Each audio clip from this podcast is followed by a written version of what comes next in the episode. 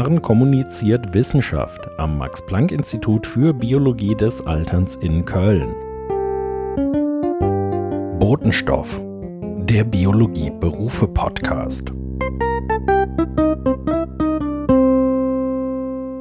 Hallo und herzlich willkommen zurück zum Botenstoff, Episode 2 vom 25.03.2019. In dieser Folge habe ich mit Maren Berghoff gesprochen. Maren hat einen ganz ähnlichen Job wie ich und arbeitet am Max-Planck-Institut für Biologie des Alterns in Köln als Wissenschaftskommunikatorin. Hier in der Folge erzählt sie, wie sie dahin gekommen ist, wie ihr Alltag aussieht und hat den ein oder anderen Tipp für Leute, die in eine ähnliche Richtung gehen möchten. In den Show Notes zur heutigen Folge findet ihr Links zu unseren Instituten, zu aktuellen Stellenangeboten und zu der ein oder anderen Sache, über die wir gesprochen haben. Außerdem ein Link zu der Seite biologenkompass.de. Die Seite ist eine Inspirationsquelle für Biologen und wird von zwei Biologinnen betrieben, die dort den Werdegang verschiedener Menschen vorstellen. Ulrike Herzog, eine der beiden Betreiberinnen, hat auch einen Artikel über den Botenstoff verfasst. Schaut mal rein. Ansonsten wünsche ich euch jetzt viel Vergnügen mit der neuen Folge und freue mich über Feedback. Das könnt ihr mir gerne zukommen lassen über info@botenstoff.eu oder auf Twitter über botenstoff-pod.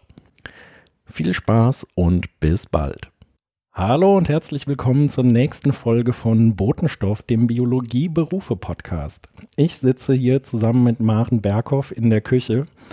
Maren ist auch Biologin und arbeitet an einem Forschungsinstitut in Köln. Hallo Maren. Hallo Peter. Ja, sehr schön, dass es klappt. Ähm, zum Einstieg habe ich auch für dich drei Fragen.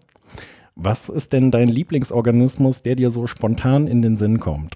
Mein Lieblingsorganismus? Ja, du bist ja Biologin. Ach Gott, bei mir haben ja immer alle gelacht, weil ich ja gar nicht so Tiere und Pflanzen mag und Biologie studiert habe.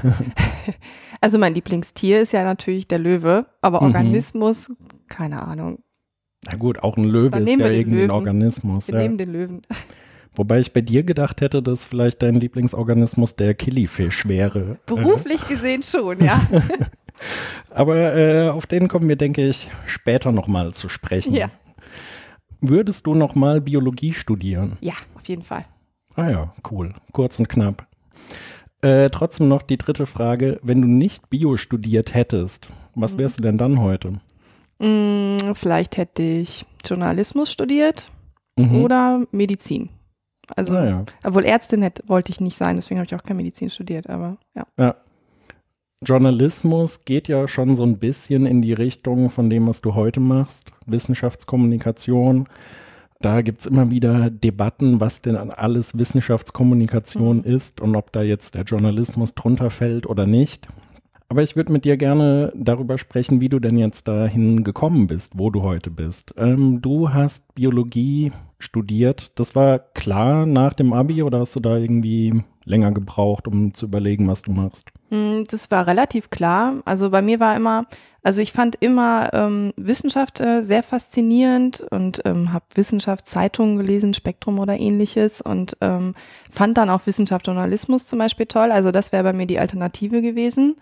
Das ging da aber in der Zeit gerade erst so los. Da gab es den ersten Studiengang in Dortmund oder so. Und dann mhm. habe ich gedacht, naja, was interessiert dich am meisten? Und das war dann halt Biologie. Und daher habe ich mich ähm, dafür entschieden. Ja, und hast auf Anhieb dann auch deinen Biostudienplatz bekommen? Ja, über diese berühmte ZVS-Vergabe. Ja, mhm. weiß gar nicht mehr. Läuft Bio heute auch noch über ja, die ZVS? Ja, ich glaube schon. Bestimmt. Es sind ja immer die beliebtesten Studiengänge mit den meisten Bewerbern werden darüber verteilt und ich glaube, Biologie ist da immer dabei. Ne? Ja. Glaub, also denke ich mal. Ja, mal gucken. Äh, das Hier nach in, nicht mehr. das werde ich in diesem Internet mal noch äh, recherchieren, wie das ist. Wo hast du denn damals angefangen, Bio zu studieren? Ich habe in Bonn studiert. Ich habe auch mein ganzes Studium da gemacht und mhm. äh, ich habe auch noch auf Diplom studiert. Ah, ja. Mhm, eine der letzten, so, ja. Ja, ja ich gehörte damals zum ersten Bachelor-Studienjahrgang äh, und das hatte diverse Vor- und Nachteile, mhm. die das so mit sich gebracht hat. Wie ist es denn wenn du jetzt so ans Studium denkst, oder wie, wie lief das Studium? Wie, wie war der Einstieg? Wie waren die ersten Jahre? Der Einstieg, also ich war ein bisschen überrascht von manchen Themen, weil ich da nicht viel mit anfangen konnte. Also ähm, das lag dann zum Teil aber auch einfach an den Professoren. Aber so ganz grundsätzlich hat es mir eigentlich von Anfang an Spaß gemacht. Bestimmte Themenfelder natürlich mehr als andere, weil ich habe ja wirklich die ganz klassische Biologie studiert und eigentlich hat mir aber immer Zellbiologie, Molekularbiologie und diese, ich sag mal, Genetik und diese ganze Richtung hat mir immer am meisten Spaß gemacht. Das heißt, diese, ich sag mal, Pflichtkurse, die man machen musste in Botanik und Zoologie, ja, die habe ich halt gemacht, aber ich habe mich dann nach dem äh, Vordiplom, wo man sich dann ja mehr so festlegt, in welche Richtung man geht, da habe ich das alles sein gelassen und habe wirklich eigentlich nur noch Zellbiologie und sowas gemacht. Mhm. War das in Bonn auch so, dass die ersten Jahre vor allem von Mathe, Physik, Chemie und Nebenfächern geprägt waren? Mm, ja, das, das kam genau. Also es war schon am Anfang sehr viel. Wir hatten halt in Biologie so eine Ringvorlesung, wo so ein Thema nach dem anderen so durchkam, wo man dann natürlich auch sehen konnte, was liegt einem. Und die Nebenfächer, klar, die hatte man dann auch ich meine, Mathematik war jetzt bei uns nicht so, nicht so kompliziert. Bei uns war echt so die größte Hürde für alle Chemie. Das war mhm. echt so das Riesending. Da sind ganz viele dann ausgesiebt worden. Ähm, ja, das war bei uns, glaube ich, auch ähnlich. Also Physik und Chemie, das waren mhm. so die größeren Hürden am Anfang. Äh, hattest du im Studium dann schon ein bestimmtes Lieblingsfach? Also Zellbiologie hattest du jetzt eben genannt. Ja. Das war. Das war es auch irgendwie schon in der Schule tatsächlich. Da hat man ja auch äh, in Biologie in der Oberstufe viele Themen und irgendwann kam die Zelle mit den mhm. Organellen und allem drum und dran. Das fand ich irgendwie super cool. Ich kann ja auch gar nicht genau sagen, warum, aber irgendwie mochte ich das schon immer und habe es dann auch im Studium weitergemacht und mhm. ja. Ja, das hätte ich jetzt äh, fragen wollen, warum das denn ausgerechnet Zellbiologie ja. war. Ähm. Vielleicht, weil man das eben nicht sieht, so, weil das nicht so offensichtlich ist. Also so, ich sag mal jetzt Verhaltensforschung, wo man die Tiere beobachtet, das fand ich irgendwie nie so interessant wie dieses so richtig tief reingucken und innen drin verstehen, mhm. ähm, wie der Körper funktioniert und ähm, warum bestimmte Dinge im Körper ablaufen. Und ähm, es ist ja auch so unglaublich komplex irgendwie. Mhm. Und das fand ich auch irgendwie sehr faszinierend, um das dann immer in die Einzelteile aufzugliedern, in der, in, was in der Zelle passiert. So. Ja. Ähm, es gibt ja da ein Lehrbuch, ich glaube, der Alberts war ja. das, oder? Cell, Cell Biology. Genau, genau. Habe ich von vorne bis hinten durchgelesen, natürlich. Na klar. klar. Kannst du auch bis heute noch alles. Ja, ja. total. Nee, da ähm, erinnere ich mich, ich glaube, von denen kam es auch irgendwie, da gibt es ein Video mit Einblicken in die Zelle, wo ein Motorprotein über ein äh, Myosin-Protein, ja, glaube ich, ich läuft. Mhm. Und das ist schon echt ein cooles Richtig Video. cool, ne? Ja, ich fand das auch toll. Okay. Und da kann ich die Faszination für die Zellbiologie schon verstehen. Ja. Ja. Gab es Vorlesungen, die dir bis heute noch besonders im Sinn geblieben sind? Vorlesungen, ja, also eben von einem Zell Zellbiologie-Professor, wo ich immer sehr ge gerne hingegangen bin. Da habe ich auch Diplomarbeit hinterher gemacht. Und ich hatte noch eine Vorlesung über das Gehirn die fand ich auch sehr interessant. Ich habe zwar nicht alles verstanden, mhm. weil das irgendwie so diese Gehirnregionen, das finde ich immer, das ist so schwer, sich das alles zu merken, aber es war irgendwie faszinierend, eben wahrscheinlich auch wieder, weil das so ins, so ins Innere geht und ähm, ich meine, die Gedanken zu verstehen oder wie das Gehirn funktioniert, finde ich halt auch total faszinierend. Ja, das stimmt. Im Studium hast du da noch irgendwie bestimmte Nebenfächer gehabt oder auch Nebenjobs? Ich habe also als Nebenfächer hatte ich halt sehr viel Chemie, organische Chemie und sowas habe ich auch tatsächlich gerne gemacht, obwohl viele, glaube ich, Chemie nicht so mögen als Biologen, aber ich mochte das, gerade Organik. Und äh, neben Jobs, ja, ich so ein bisschen in Laboren irgendwie rumgejobbt, aber nicht so viel, nee, eigentlich nicht. Ich habe mhm. schon eigentlich hauptsächlich studiert. Ja. Und dann hast du deine Diplomarbeit in dem Labor geschrieben. Das war auch genau. Zellbiologie. Das war auch Zellbiologie. Ja. Das war Vesikeltransport in der Zelle. Ah ja. Da fand ich nämlich immer super. Da gibt es ja so die Proteine, die sich so draufheften und dann kommt das nächste und das nächste, wie so kleine Flaggen, die sich da immer mhm. anheften. Mhm.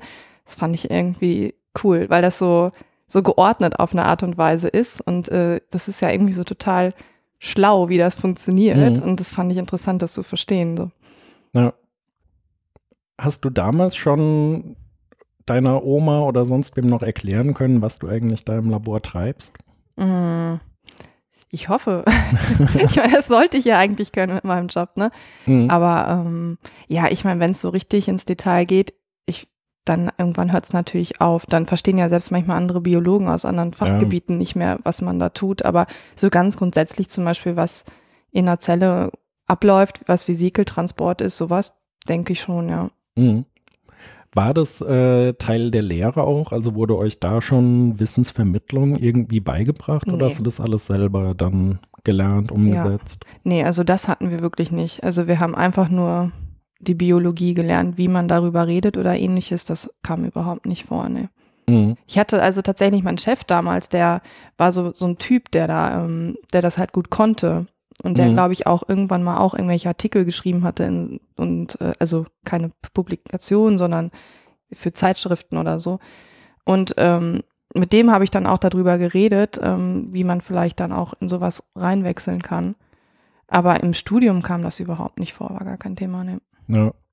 Und kam überhaupt Berufsfindung irgendwie bei euch vor oder war Hm. das genauso sträflich vernachlässigt Ja, wie an den schon. meisten Unis? Könnte ich mich jetzt nicht dran erinnern. Also selbst irgendwelche Berufsmessen, nee. Also ich glaube, da war überhaupt nichts. Ja. Nee. Also keine Ringvorlesungen, Berufe oder so, nee. Ja. Mm -mm. Mm. Ja, das finde ich äh, bis heute schade, dass das irgendwie so vernachlässigt wird, weil Das stimmt, ja. letztlich äh, Fakt ist, also die Uni erzieht die Leute natürlich in Richtung der Wissenschaft, Ja, aber total. es ist auch völlig klar, ähm, ich glaube, 10 Prozent aller Doktoranden haben überhaupt die Aussicht, irgendwann mal eine Professur und Festanstellung im akademischen Betrieb zu bekommen. Und das ist ja nicht gerade eine gute Quote. Nee, das stimmt. Also während meiner Promotion gab es dann schon solche ähm, so Berufsmessen oder sowas Mhm. oder Leute, die sich vorgestellt haben immer mal. Aber während des Studiums habe ich das irgendwie noch gar nicht erlebt. Obwohl das ja eigentlich auch vielleicht besser gewesen wäre, weil die Frage ist ja auch immer, braucht man die Promotion überhaupt für den Mhm. Job hinterher, den man dann macht? In manchen Ja. Fällen kann man sich das vielleicht auch einfach sparen, ne? Zu dem Thema komme ich auf jeden Fall auch noch, weil wir zwei sehr ähnliche Berufe machen und du sitzt mir mit Promotion gegenüber. Ich habe damals keine Promotion gemacht. Ähm, du hast dann aber nach dem Studium auch direkt die Promotion angefangen, so Mhm. ziemlich, oder wie lief das ab? Ja, eigentlich ziemlich schnell danach. Ich hatte so ein bisschen Leerlauf, weil ich dann ja auch erstmal gucken musste. Ich wusste, dass ich nicht mehr in Bonn bleiben will, aber einfach, weil ich mal wieder was anderes sehen wollte. Das war Mhm. jetzt nicht, weil ich Bonn jetzt irgendwie schlecht fand, aber irgendwie hat es mir dann fürs Erste gereicht. Und dann wollte ich halt in eine Großstadt. Und dann bin ich nach Heidelberg gezogen. Die klassische Ja, pulsierende genau. Großstadt. Es hat super funktioniert. Aber tatsächlich war das auch so, dass ich dann erstmal auch so ein bisschen unsicher war und auch überlegt habe, ob ich irgendwie vielleicht noch irgendwie so ein Master im Wissenschaftsjournalismus oder so Mhm. hinterher machen ähm, will. Und dann habe ich immer so rumgeguckt und ähm, ja, nach so ein paar Monaten habe ich dann aber irgendwann meine Promotionsstelle gesehen und fand das Thema halt total interessant. Das war so Zellteilung und ähm, Mhm. das fand ich irgendwie schon immer, schon immer gut. Und dann habe ich mich beworben und bin genommen worden und dann bin ich, habe ich das halt gemacht. Ich glaube, wenn ich was anderes gesehen hätte, hätte ich, also hätte ich auch was anderes gemacht, ne? Also hat der Zufall da eine gewisse Rolle gespielt. Irgendwie schon. Und natürlich das Interesse für das Thema. Und ja, genau. Und wo hast du die Stelle gefunden? Hm. Tja. In diesem Internet, ne? Ah, Also, Quelle Internet. ja, fragst du mich jetzt, was weiß ich ehrlich gesagt gar nicht mehr. Mhm. Ich glaube vielleicht sogar auf ähm, von einer großen deutschen Zeitung. nee, ich kann es dir gar nicht mehr genau sagen. Okay. Mhm. Ja. Irgendwo gut. online. Auch gut, ja. Ja, ich glaube, nach dem Studium eine Promotionsstelle zu finden, ist ja auch noch vergleichsweise einfach. Äh, Ja. Man ist ja für die Wissenschaft vor allem auch ein günstiger Arbeiter oder Arbeiterin Mhm. während der Promotion. Da sieht der Stellenmarkt noch relativ gut aus. Schwierig wird es dann danach. Ja, ich glaube auch tatsächlich, dass das damals für mich irgendwie so der einfachere Weg war. Mhm. Und dass ich das vielleicht auch ein bisschen deswegen gemacht habe, weil ich mich nicht so, noch nicht so richtig festlegen konnte. Und irgendwie dann war so eine Promotion, war so der einfache Weg, wie du schon sagst, man kriegt relativ gut eine Stelle und es ist halt spannend und dann habe ich das halt gemacht, so. ja. Dann bist du also nach Heidelberg umgezogen. Genau. Ja. Mhm. Und das war an der Uni Heidelberg? Das oder? war am ZMBH, Zentrum für molekulare Biologie Heidelberg. Das gehört so, ich glaube, das gehört zur Uni, ja. Mhm. Ah ja, auch mit dem DKFZ Ja, irgendwie die haben, zu tun? die oder? sind irgendwie in so einer Kooperation, genau, Ja. das ist direkt gegenüber gewesen. Also, und beim Ah, ja. DKFZ sind auch tatsächlich viele von diesen Berufsfindungsmessen äh, Messen und sowas gewesen. Daher, Stimmt, ja, da die haben da ziemlich viel. Kontakt, glaube ich, oder? Oh, weiß ich nicht. Die hatten auf jeden Fall So. auf solche äh, Angebote, wo man dann immer hingehen konnte. Mhm. Ähm, haben dir die Messebesuche was gebracht? Also ich habe tatsächlich einen besonderen Tag in Erinnerung, da waren halt eben ähm, Wissenschaft, Journalisten und aber auch ähm, Kommunikatoren, also vom DKFZ halt welche und vom Embel, das ist ja auch in Heidelberg. Und ich muss auch ganz ehrlich sagen, ich habe an dem Punkt auch erst realisiert, dass man ja auch an einem Institut sitzen kann und Kommunikation Mhm. machen kann. Das war mir irgendwie nie so klar gewesen, weil man diese Leute, also vorher habe ich selten jemanden getroffen, der irgendwie in Pressestellen oder so gearbeitet oder eigentlich Ja. niemanden getroffen, sonst hätte ich das ja gekannt. Und ähm, da war auch eine Wissenschaftsjournalistin, die machte so, arbeitete als freie Journalistin. Und was die dann aus ihrem Alltag erzählt hat, hat mich total abgeschreckt, muss ich ehrlich sagen. und ähm, da habe ich dann erst, ähm, erst glaube ich, ähm, ist mir so bewusst geworden, in welche Richtung das auch gehen könnte. Weil ich dachte vorher mal, ich werde Wissenschaftsjournalistin. Mhm. Und was war das Abschreckende? Ja, eben, dass sie, ja, dieser ständige Kampf um, ähm, um Jobs, um Aufträge und ähm, dass sie alles alleine machte. Die machte also so einen ganzen Filmbeitrag komplett alleine und ähm, musste dann natürlich auch irgendwie alles finanzieren im Vorhinein und bot das dann erst an, wie es halt ist. Und ähm, das kam mir so von, ich sag mal, vom, von dem finanziellen und von der Sicherheit einfach so, ähm, so prekär vor und auch so dies, dieses Kämpfen immer darum. Da habe ich gedacht so, oh nee, ich weiß nicht, ob ich das, ob ich das will und ob ich da auch so den, also ob das dann auch die Leidenschaft ist ähm, für mich, ne? Ja. Ja. Das heißt, du hast eben erstmal vor dich hin promoviert Mhm. und aber so ein bisschen die Augen schon mal aufgehalten, Genau. rechts und links Genau. geguckt. Ja. Ja, ich meine, also meine Promotion, das hat mir auch, ähm, also ich habe das auch gerne gemacht. Ich habe auch ähm, besonders die, die Aspekte, die mir jetzt auch noch Spaß machen, also ich sag mal, darüber reden, ähm, mit Kollegen sich austauschen, auf Konferenzen fahren. Die Laborarbeit hat mir tatsächlich nicht so viel Spaß gemacht. Mhm. Das habe ich dann auch gemerkt und auch gemerkt, dass ich deswegen das vielleicht nicht weitermachen sollte. Ja. Dieses den ganzen Tag im Labor vor sich hin pipettieren, ganz präzise sein in allem und ähm, ja, das, das war einfach auf die Dauer nicht so mein Ding. Ja. Ja, ich muss sagen, wenn ich jetzt heute bei uns durch die Labore gehe, da habe ich manchmal doch so eine gewisse Sehnsucht und denke ich, ach, Ja, ich würde jetzt schon gerne noch mal hier eine PCR machen oder da im Mikroskop sitzen und sowas tun. ja, tatsächlich vermisse ich das gar nicht, muss ich ganz ehrlich sagen. Mhm.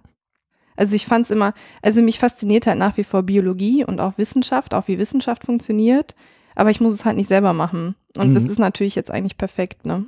Ja. Irgendwann warst du dann durch mit der Promotion. Genau. Und kam da irgendwie Panik? Kam das Ende schneller als gedacht? Oder war erstmal fertig kriegen, durchatmen und dann weitersehen? Wie lief das so bei dir? Mm, Also Panik kann ich nicht sagen. Also ich wusste halt wirklich nach der Promotion, dass ich nicht in der Wissenschaft bleiben will. Eben aus diesen Gründen, dass ich nicht mehr im Labor sein wollte. Also war mir klar, jetzt machst du keinen Postdoc mehr hinterher, was ja, ich sag mal, die, der klassische, wieder einfache Weg gewesen wäre. Also das hat die schon ausgeschlossen. Ja, und bei mir war das dann halt auch noch so, ähm, dass ich zum Ende meiner Promotion schwanger war und Mhm. erstmal mich auf mein, darauf konzentriert habe, muss ich ganz ehrlich sagen. Wir sind umgezogen und dann war das erstmal ähm, ja mein, mein Lebensmittelpunkt. Äh, und dann habe ich halt in der Zeit, wo ich dann zu Hause war, ähm, angefangen, mich umzuschauen Mhm. und geguckt, was ich so machen kann, Weiterbildung vielleicht oder was es halt für Jobs gibt und was es auch, ich meine, dann sind wir nach Köln gezogen, was es in Köln Ja. halt überhaupt gibt. Mhm. Und ähm, dann kam das eigentlich, dass ich da mich ähm, komplett umorientiert habe aus der Wissenschaft raus. Mhm. Kommt dir das im Nachhinein irgendwie mutig oder sogar irgendwie riskant oder sonst wie vor, so zu sagen, mal ein Kind kriegen und dann mal gucken, was passiert? Oder hast du da einfach immer viel Vertrauen gehabt, Ja. dass es schon funktionieren Irgendwie wird? schon, ja. Ja. Also ich, vielleicht bin ich einfach nicht so ängstlich, ich weiß es nicht. Also ähm, klar hat man so zwischendurch so seine Hänger und denkt so, okay, vielleicht mache ich doch einen Postdoc, weil es wird hier alles nix. Und, Mhm. ähm, und man ist halt natürlich auch sehr unflexibel auf einmal, ne? wenn man dann äh, ein Kind hat auch und äh, da muss man natürlich auch irgendwann mal einen Job finden wieder. Und diese Arbeitslosigkeit, die ich zwischendurch hatte, das war tatsächlich dann irgendwie nicht so ein schönes Gefühl. Erst Mhm. hatte ich ja eine Zeit Elternzeit, Elterngeld, das ist dann ja was anderes, aber dann kam halt irgendwann Arbeitslosengeld und so aufs Arbeitsamt gehen und das ähm, fand ich schon ziemlich ätzend, ja. Wie lang ging dieser Zeitraum dann? Das war tatsächlich dann nur ein paar Monate, es war nicht so lang, Ja. Weil ich dann doch was gefunden habe, ja. Genau. Und äh, gefunden hast du etwas an der Stelle, wo du im Prinzip ja bis heute Ja. arbeitest. Ne? Genau, genau. Wie Mhm. ist das abgelaufen? Ja, erzähle ich immer wieder gerne die Geschichte. Nein, es war so, also in der Arbeitslosigkeit habe ich halt angefangen, mich umzuschauen und habe natürlich Bewerbungen geschrieben zu verschiedenen ähm, Institutionen oder ja, und ich bin aber nie eingeladen worden. Wahrscheinlich, weil ich halt einfach, ich sag mal, nur Biologin war. Ich hatte ja nichts Ja. vorzuweisen, außer, ich sag mal, Jobben in einer Lokalzeitung oder sowas. Ne? Also es zählt ja auch nicht wirklich. Und das heißt, irgendwann habe ich gemerkt, okay, kannst jetzt dich noch stundenlang weiter bewerben, wird auch nichts bringen. Und dann habe ich eben angefangen anzurufen und äh, ein bisschen penetrant zu sein. Und dann habe Mhm. ich tatsächlich meine jetzige Chefin irgendwann angerufen und gesagt, so, äh, ich möchte hier gern bei euch in der PR-Abteilung ein Praktikum machen, weil ich schon gemerkt habe, ich war schon von meinem hohen Ross, dass ich jetzt unbedingt sofort die super Stelle finden muss, von dem war ich schon runter Ja. und dachte, na gut, machst halt ein Praktikum, weil ohne das äh, wirst du eh nicht diesen Wechsel schaffen von der Biologie in eben Mhm. die Kommunikation. Ja, und dann sagte meine Chefin, ja, wir haben aber niemanden, der PR macht. So, hm, okay, doof. und ähm, die hatten dann auch eine Stelle ausgeschrieben. Dann meint sie so, ja, bewirb dich doch drauf. Ich so, hm, ja, okay, mache ich. Und habe aber innerlich schon so gedacht, ja, super, bewirbst du dich, wirst eh wieder nicht eingeladen, Ja. fertig. Und dann habe ich halt zu ihr gesagt, ja, okay, aber wenn jetzt keiner da ist, wer macht das denn so? Ja, ja, keiner halt, ne? Ich so, gut, aber ich kann ja einfach mal ein Praktikum machen, dann mache ich das halt so, wie ich das so kann, ne? Ja. Und ja, ich glaube, diese Hartnäckigkeit und dieses etwas penetrant sein, das hat ihr jetzt ganz gut gefallen und sie hat mich dann tatsächlich eingeladen für nochmal ein Vorstellungsgespräch und ich habe dann nochmal eine Bewerbung auch geschrieben Mhm. und dann habe ich tatsächlich ein Praktikum gemacht. Also ein Praktikum bei niemandem eigentlich, ne? Ja. Also war ja keiner da. Und ähm, das ging irgendwie vier Monate, hatten wir auch Mhm. vorher so ausgemacht. Länger wollte ich auch nicht, weil ich gedacht habe, es bringt mir jetzt nichts, wenn ich jetzt ein Jahr irgendwo ein Praktikum mache. Ja.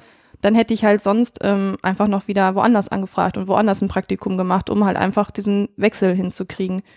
Und ja, während der Zeit sollte diese PR-Stelle auch besetzt werden. Und ähm, ja, im Endeffekt nach ein bisschen hin und her ähm, war das dann auch so, dass ich dann diese Stelle bekommen habe Mhm. nach meinem Praktikum. Und dann seitdem bin ich jetzt da, ja. Ja, mega cool. Ja, Äh, sehr cool. War das Praktikum schon bezahlt damals? Ja, das war bezahlt. Das ist, glaube ich, auch rechtlich gar nicht anders möglich gewesen, weil ich Hm. eben diese ganze Vorbildung hatte.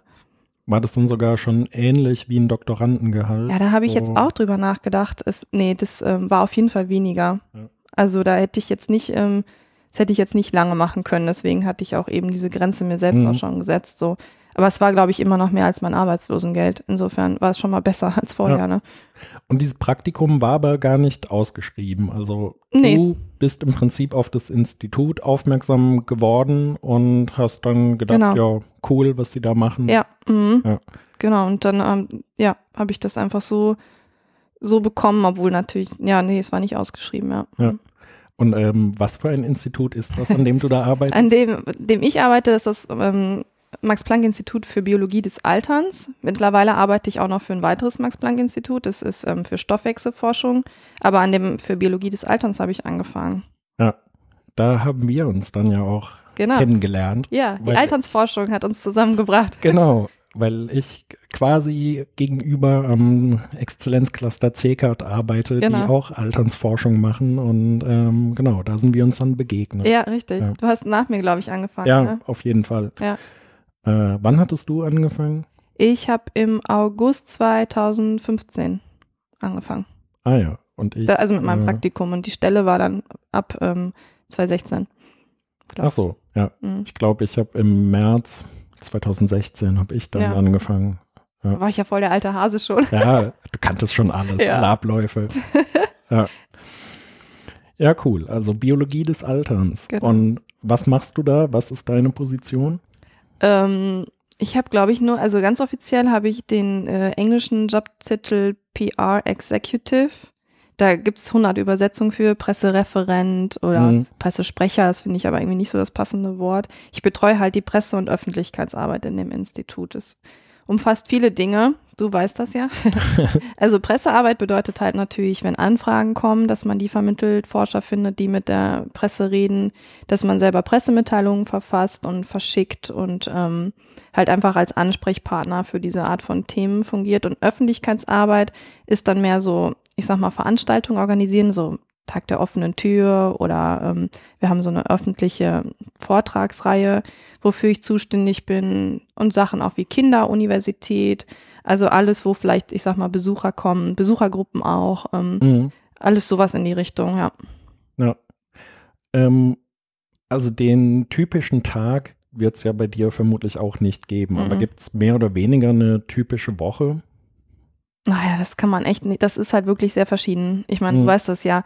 Das ist halt auch so, man kann auch zur Arbeit kommen und denkt so, heute schreibe ich jetzt endlich mal die Pressemitteilung fertig und dann kommt morgens irgendwie eine Anfrage rein, so nach dem Motto, wir brauchen bis 12 Uhr jetzt einen Forscher, der zu dem und dem Thema was sagt und dann schmeißt man alles hin und reagiert super schnell und ähm, das ist halt sehr schwer planbar und ist auch ähm, oft vieles sozusagen nicht, dass ich das plane, sondern das kommt von außen auf mich zu und ich muss reagieren. Mhm. Ähm, ansonsten gibt es natürlich, ich sag mal, im Jahr immer die gleichen Termine, die wieder aufkommen, die man weiß, dass die kommen werden, wie jetzt, ich sag mal, Kinderuniversität. Genau. Wo man dann natürlich schon plant und ähm, die Forscher mit ins Boot holt und ähm, solche Geschichten, ja. Mhm. Ähm, wenn du jetzt so eine Pressemitteilung schreibst, wie läuft das bei euch üblicherweise ab? Mhm, also ich persönlich mache das so, also ich kriege immer die Paper zugeschickt, die Veröffentlichung, meist, also fast alle Pressemitteilungen sind bei uns über neue wissenschaftliche Veröffentlichungen. Mhm. Und ähm, das lese ich mir durch und gucke mir an, dass ich das schon mal verstanden habe soweit und äh, lese mich da rein. Dann treffe ich mich mit dem Forscher für so eine Art Interview, ähm, um äh, einmal auch selber nochmal mehr klar darüber zu werden, worum geht es da, was ist das Wichtigste, weil man muss ja die Essenz irgendwie rauskriegen. Mhm. Man muss ja was zu vermitteln haben auch. Und ähm, nach dem Interview setze ich mich dann hin und äh, ja, fangen erstmal an, ich schreibe das mehr oder weniger auf, was wir gesagt haben. Und dann ähm, muss ich innerlich, also während dieses ganzen Prozesses merke ich dann immer, was ist so der, was ist die Essenz, was ist das Wichtigste, was muss sozusagen in den ersten Satz. Mhm. Und dann ähm, geht's halt los, dass ich mir das so durchstrukturiere, was gehört in welchen Absatz und dann, ähm, dann schreibe ich die Pressemitteilung erstmal so eine Art Entwurf, dann geht das mit dem Forscher hin und her, es führt dann oft dazu, dass die Forscher sehr viele Details wieder reinbringen wollen. Das kennst du ja auch. Mhm. Molekül so und so nicht erwähnt. Ich so, nee, das habe ich auch extra nicht erwähnt. So, also, ja. ne, das ist halt manchmal ein bisschen schwierig. Kommt Was? Wie kannst du unser wichtigstes Molekül vergessen? Genau. Ja. Nein, Leute. PRP1, okay. Ja. Niemand da draußen interessiert sich für euer XYZ-Gamma-Untereinheit. Ja. Es geht um das größere Ganze. Genau. Warum machen wir das? Genau, ja. richtig. Und ich meine, das ist auch manchmal einfacher, manchmal schwerer. Es kommt halt auch sehr darauf an, worum es in dem Paper geht. Ne? Also manchmal finde ich, dass da liest man das Paper und weiß schon, was man schreiben will, weil das halt sehr klar ist und ähm, man auch sozusagen einen, einen, ja, ich sag mal, einen gesellschaftlichen Nutzen darin sieht. Das ist jetzt vielleicht ein bisschen hoch gesagt, aber ähm, ja, man, man kann halt was damit verknüpfen und bei anderen Dingen muss man dann doch erstmal ein bisschen länger ähm, wühlen, um es zu verstehen und um auch was ähm, was, ich sag mal, Vermittelbares daraus zu holen. Ne? Mhm. Genau, und naja, wo waren wir bei dem Entwurf und hin und her? Und dann wird das jetzt bei Max Planck noch mit der Max Planck, äh, also mit der Zentrale sozusagen noch abgestimmt, mhm. weil die es dann auch veröffentlichen. Ja, und wenn es dann sozusagen einmal mit allen Beteiligten geklärt ist, dann wird es halt ähm, als Pressemitteilung verschickt, auf der Webseite veröffentlicht, bei der Max-Planck-Gesellschaft veröffentlicht und dann ähm, ist sozusagen in der Hinsicht schon mal der, der erste Job getan. Ja. Mhm. Das ist ja so eine Sache, die ich immer eigentlich ganz cool finde am Job, dieses Schreiben der Pressemitteilungen und mit den Leuten über Wissenschaft sprechen, genau. die da draußen auch noch gar nicht bekannt ist. Also es gibt äh, nur einen ganz kleinen Kreis, der darüber schon weiß und es geht mhm. darum, der Welt dann mitzuteilen, was da Neues entdeckt wurde, jetzt ein bisschen äh, mhm. groß ausgedrückt. Aber das ähm, ist eigentlich eine meiner liebsten Sachen auch so beim Job. Bei mir auch so. Ich ja. mache das auch tatsächlich sehr gerne. Ich habe aber auch schon immer gerne Veröffentlichungen gelesen. Also ähm, und äh, ich mag auch einfach dieses ähm, Vereinfachen. Also mhm. man, man liest so ein zehnseitiges Paper und muss das ja irgendwie runterbrechen auf, ich sag mal, vielleicht eine Seite Pressemitteilung und muss halt das Wichtige rausfinden. Und dieser Prozess, ähm, das macht mir halt auch einfach Spaß. Und auch dieses mhm. Gespräch mit dem Forscher, ähm, dann darüber. Das ist halt einfach irgendwie immer spannend, ne? Also. Ja. Hast du da besondere Highlights im Kopf, an die du immer denken musst, wenn du über Pressemitteilungen sprichst? Naja, ich meine, klar, ich erinnere mich noch an meine erste Pressemitteilung. die war vielleicht auch noch nicht so perfekt. Ähm, klar, hier der berühmte Killifish, ne, das ist halt so mh, mm, echt durch die Decke gegangen. Soll ich was über den erzählen, oder? Auf jeden Fall. Der Killifish ist nämlich ein abgefahrenes Tier. Ja, Gerne Sag mal was. Dazu, ja, ja, genau. Also ähm, bei uns einer der Forscher forscht eben an diesem Killifish. Das ist ein Fisch, der lebt halt nur sehr kurz, drei, vier Monate und macht aber in diesem kurzen Leben alles durch, was man sozusagen auch in einem langen Leben machen könnte. Also er wird geschlechtsreif, er vermehrt sich und dann stirbt er halt sehr schnell. Und für die Alternsforschung ist das super, weil wenn man ähm, an was forscht, was theoretisch vielleicht das Leben verlängern soll oder ich sag mal gesünder machen soll im Alter, dann ist es halt schwierig, wenn man ein Tier hat, was vier Jahre lebt, weil der Effekt halt, bis man bis man den sieht, muss man halt eben auch vier Jahre warten. Ne? Ähm, und bei dem Killifisch geht es eben sehr schnell. Und ähm, der, da ist halt das einfach ein super Tier für die Alternsforschung. Mhm. Und dann gab es halt diese eine Geschichte mit den Darmbakterien, die kennst du ja auch, ähm, dass eben die Darmflora, wenn man von jungen Fischen, die in ältere Fische ähm, einsetzt, sage ich jetzt mal, und ähm, dass dann diese älteren Fische eben wieder fitter sind und auch eben länger leben und diese das, das hat halt zu so witzigen Dingen geführt, wie das irgendwie Leute gemeint haben, sie müssen jetzt irgendwelche Windelinhalte aufheben und essen oder also das war halt schon echt lustig, ne, was dabei ja. rausgekommen ist. Es ist einfach so ein so ein witziges Thema gewesen, ne? Mhm.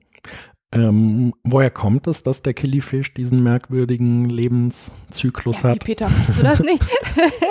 Nein, der kommt halt eben aus Afrika und ähm, diese paar Monate, die der lebt, das sind genau die Phasen, wo halt Regenzeit ist und wo mhm. in diesen Seen eben, äh, wo der drin lebt, Wasser ist und dann trocknet das alles aus. Das heißt, er hat einfach nur kurz Zeit.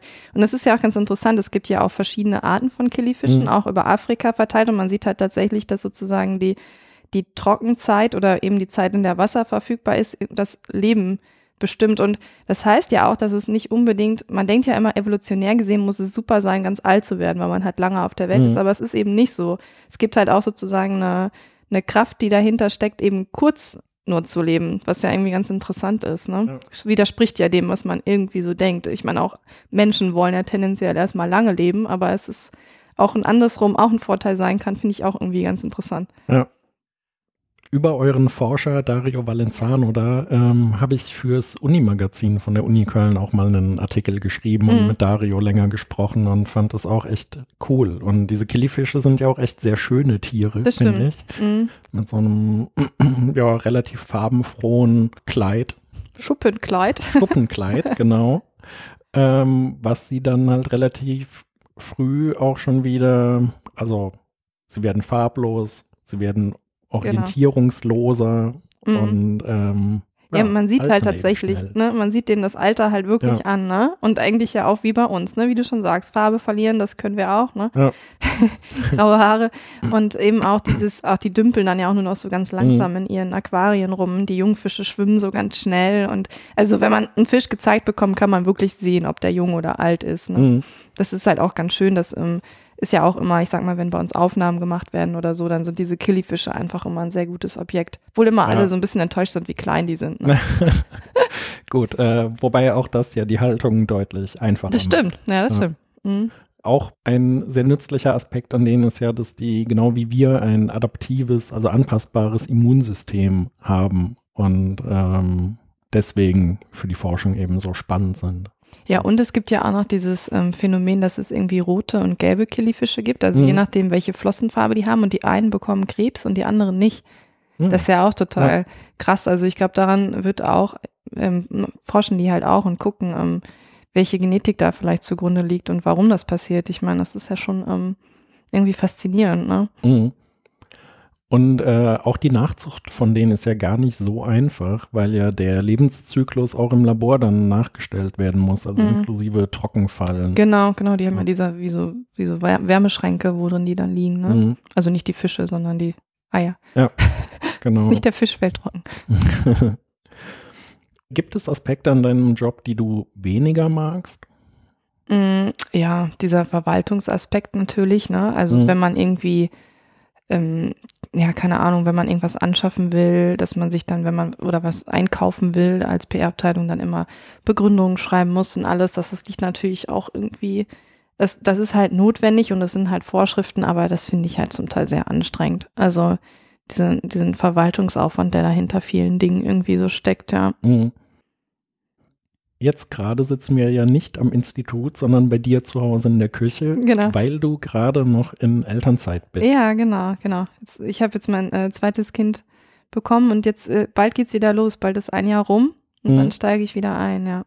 Mhm. Ähm, wie läuft es insgesamt? Wie siehst du das mit Vereinbarkeit von Familie und Beruf? Ähm, in der ersten Folge hatte ich ja mit einem Gummistiefelbiologen gesprochen und der hat erzählt, bei ihm, also er hat noch keine Kinder, aber das wäre kein Problem. Sein Büro sagt, er soll das Kind mit auf die Arbeit bringen und die Chefin kümmert sich dann um das Kind. Das sehe ich bei euch jetzt noch nicht so. ich glaube auch nicht. Ich war zwar schon mal mit Kind im Büro, aber das muss jetzt keine Dauerlesung werden. Ähm, also tatsächlich ist es wirklich ähm, kein Problem gewesen. Mhm. Klar wurde mal kurz ein bisschen geschluckt, weil dann auch bestimmte Veranstaltungen anstanden in dem Jahr, in dem ich nicht da war. Aber es hat nie jemand irgendwie mir ähm, das Gefühl gegeben, dass es irgendwie nicht richtig von mir ist, wieder schwanger zu sein. Und ich glaube, es kam vielleicht auch nicht besonders überraschend, weil ja, ich hatte ja schon ein Kind und dass man vielleicht noch ein zweites will, ist jetzt auch nicht, ja, kommt ja schon mal häufiger vor, ne? Und ähm, so diese ganzen Sachen mit Elternzeit und auch Teilzeitarbeiten mache ich ja auch. Das ist alles kein Problem. Mhm. Also. Und ist es mehr so ein schweren Herzens hinnehmen oder unterstützt man dich da wirklich aktiv? Schon, also ich finde schon, dass ich da unterstützt werde. Also wo es jetzt auch darum ging, wie ich wiederkomme, meinte meine Chefin zum Beispiel auch zu mir, ob ich denn ein Homeoffice machen möchte und ja. so. Also das ist bei uns alles kein Problem und ich finde, dass, ähm, also gerade meine Chefin da auch in der Hinsicht echt ähm, wirklich einen guten Job macht und mhm. einem auch ein gutes Gefühl gibt. Also, und auch meine Arbeitszeiten waren auch nie ein Problem. Also, und wenn ich dann pünktlich gehe, weil ich eben zum Kindergarten muss, hat sich da auch noch nie jemand drüber beschwert in meinem Fall. Mhm. Ja, das ist ja sehr schön. Mhm. Ja. Sehr schön, ja.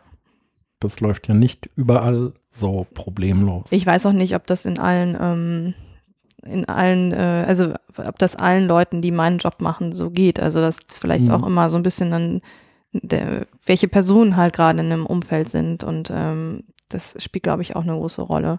Mhm. Aber man hat natürlich auch ähm, einfach das Recht dazu, ne? Das kann einem ja auch keiner verwehren. Also. Ja. Dann wollte ich noch kurz auch zu finanziellen Aspekten kommen bei so Stellen. Ähm, also wir arbeiten ja im öffentlichen Dienst, da gibt es mhm. Gehaltstabellen und da gibt es ja im Prinzip wenig äh, Spielraum. Aber von daher ist eigentlich relativ öffentlich einsehbar, was für Gehälter da die Leute erwarten.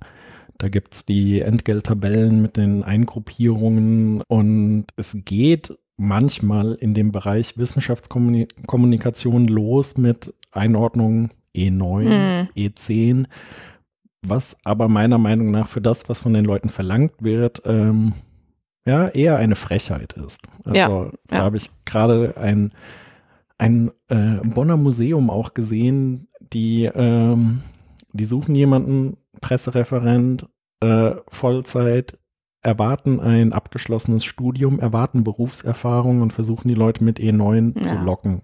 Ja, würde ich auch nicht machen. Ja. Mhm.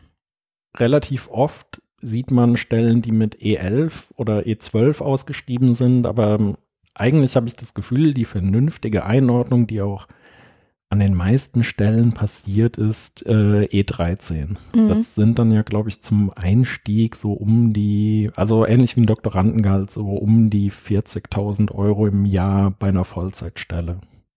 Das kann Oder? sein. Ich habe das mir nie, ich bin ja in Teilzeit, ich habe das mir nie ausgerechnet, ja. wie viel ich in äh, Vollzeit kriegen würde, aber ich habe eben auch E13, ja. ja.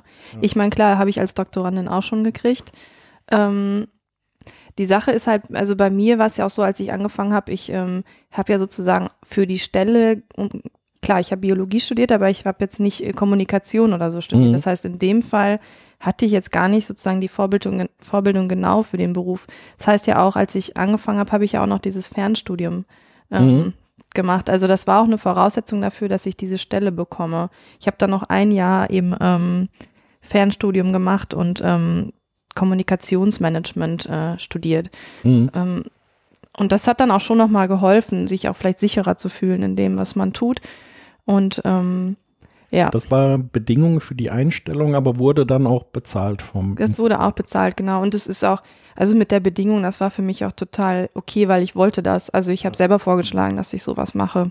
Das Mhm. hat sich dann so ergeben, ja, genau. Würdest du das auch Leuten empfehlen, die in die Richtung gehen wollen? Also, oder glaubst du eigentlich so, die praktische Erfahrung würde da noch mehr bringen?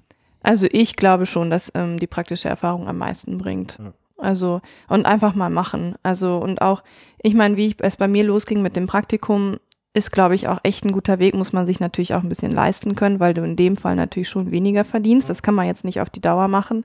Aber ähm, wenn ich jetzt sozusagen jemandem empfehlen sollte, wie kommt man denn dahin, wo, was wir jetzt machen, dann würde ich schon sagen, ja, versuch halt irgendwie Erfahrung zu sammeln. Ne? Wenn du einfach nur Biolog Biologe bist, ich habe das gesehen, wo es um meine Elternzeitvertretung ging. Wir hatten sehr viele Mhm. Bewerbungen, das waren halt einfach promovierte Biologen, die hatten aber nichts gemacht außer Biologie. Und ähm, dann hat man so ein paar dazwischen, die haben halt auch noch was anderes gemacht. Und die haben natürlich sofort rausgestochen und hatten einen Vorteil und ähm, wurden dann halt auch eher eingeladen. Ne? Also selbst wenn man während der Promotion vielleicht schon mal was macht oder ähm, halt eben danach dann erst guckt oder man promoviert gar nicht erst, also sondern fängt dann schon an, sich umzuorientieren, ist glaube ich schon, dass das gut ist. Ja.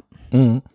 Ja, und da gehört gar nicht so wahnsinnig viel dazu. Also ich Ja. glaube, es reicht schon, dass man mal zwei, drei Artikel irgendwo geschrieben hat ähm, und schon sticht man aus der Masse der anderen Leute hervor. Ja, und man stellt sich das, also während der Promotion haben mir natürlich Leute auch schon sowas gesagt. Ich dachte mir so, oh ja, toll, wie soll ich das denn jetzt machen? Artikel schreiben und so, ne? Mhm. Aber tatsächlich so schwer ist es dann auch nicht. Man kann ja auch zum Beispiel einfach mal zu der Pressestelle gehen und oder zu eben den Kommunikationsleuten, die vielleicht am Institut sitzen oder an der Uni sitzen und bei denen einfach mal nachhören und vielleicht, also bei uns zum Beispiel geht das immer und wenn es dann einfach nur was für die Webseite ist, aber man hat zumindest mal irgendwie da reingeschnuppert und mal was getan. Also das muss ja jetzt nicht ähm, das Riesending sofort sein, ne?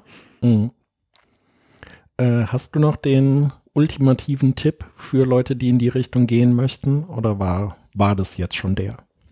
das war auf jeden Fall ein Tipp und ich glaube tatsächlich auch, dass man ähm, nicht schüchtern sein darf und irgendwie ähm, halt wirklich auch, also wenn man sich auf einen Job bewirbt, der ja sehr viel Kommunikation beinhaltet, sollte man halt auch kommunizieren dafür. Ne?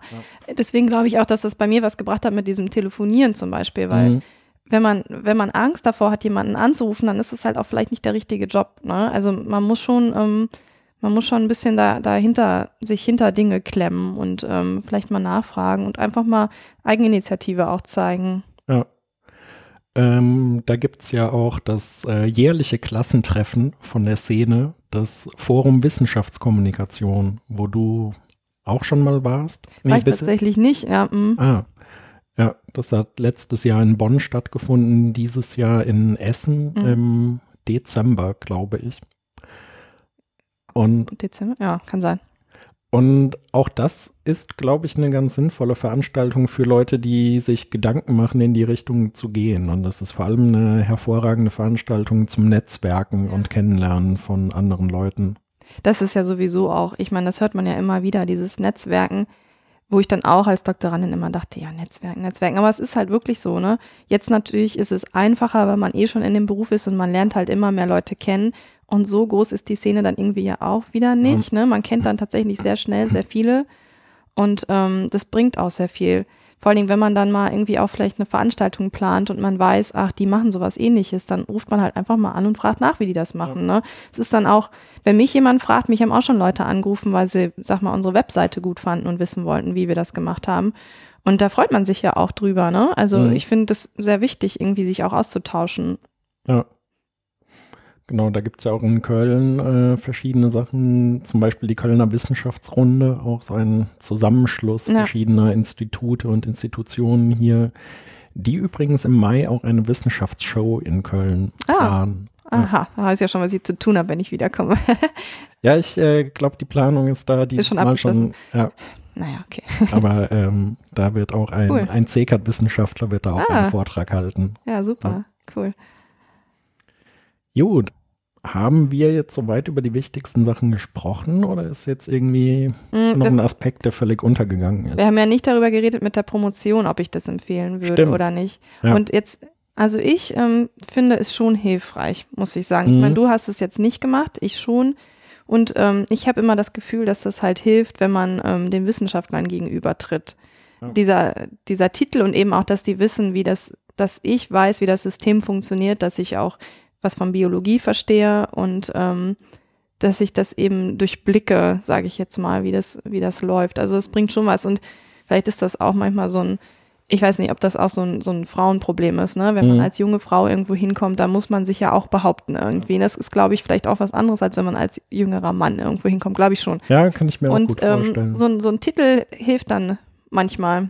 Ja, verschafft einfach einen gewissen Respekt genau, und Stallgeruch. Genau, ja. ja. Und tatsächlich fand ich das auch eine Zeit, also die Promotionszeit, in der man halt lernt, ja, wie man, wie man sich organisiert, eigenständig mhm. zu arbeiten auch ähm, und irgendwie auch vielleicht für, für sich selber einzutreten, für sein eigenes Thema und irgendwie ein Selbstbewusstsein entwickelt in der Hinsicht. Also ich würde das jetzt wieder so machen, tatsächlich. Ja.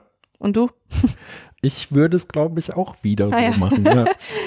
Wobei es bei mir so war, nach dem Studium, ich hatte mir im Prinzip ein Jahr gegeben, in dem ich versuchen würde, mich komplett selber zu finanzieren. Mhm bis ich sonst aus Verzweiflung eine Promotion anfange. Ja. Und das Jahr habe ich auch ähm, also schon mehr oder weniger ausgeschöpft und ähm, es hat dann gedauert, bis ich so richtig runtergekommen bin, was man sich dann auch in dem Moment leisten können muss. Mhm. Ja, ähm, ja, ja, das meinte ich ja vorhin auch mit dem Praktikum. Ne? Es ist halt, ist halt schwierig, aber deswegen ist vielleicht auch das schlau, das auch schon während des Studiums oder auch während der Promotion zu machen, weil in der Zeit ist man ja relativ ähm, abgesichert. Wenn man das danach erst anfängt, dann muss man halt sehen, dass es halt irgendwie funktioniert. Ne? Mhm. Was mir schon auf jeden Fall hilft, ist, äh, dass ich Biologe bin. Mhm. Wobei ich da auch schon Erlebnisse hatte, wo ich gedacht habe, ja, vielleicht kann das sogar auch ein Nachteil sein, weil mir ein Forscher bei einer Veröffentlichung was erzählt hat, ja, wir haben uns hier mit der Ubiquitinierung der Proteine beschäftigt und da gibt es ja die Mono Ubiquitinierung und die Multi-Ubiquitinierung mhm. und die Mono-Multi-Ubiquitinierung. Aber das ist jetzt ja alles trivial für dich. ja, schön.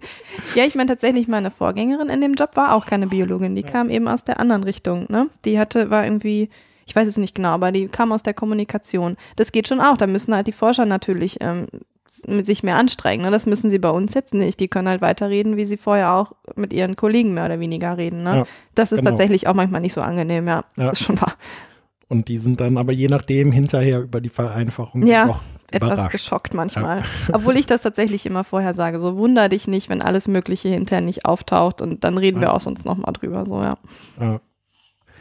Na gut, ähm, ich glaube, wir sind dann eigentlich so weit durch mhm. und äh, pünktlich zum Ende des Gesprächs erwacht auch deine Tochter. Genau, ja.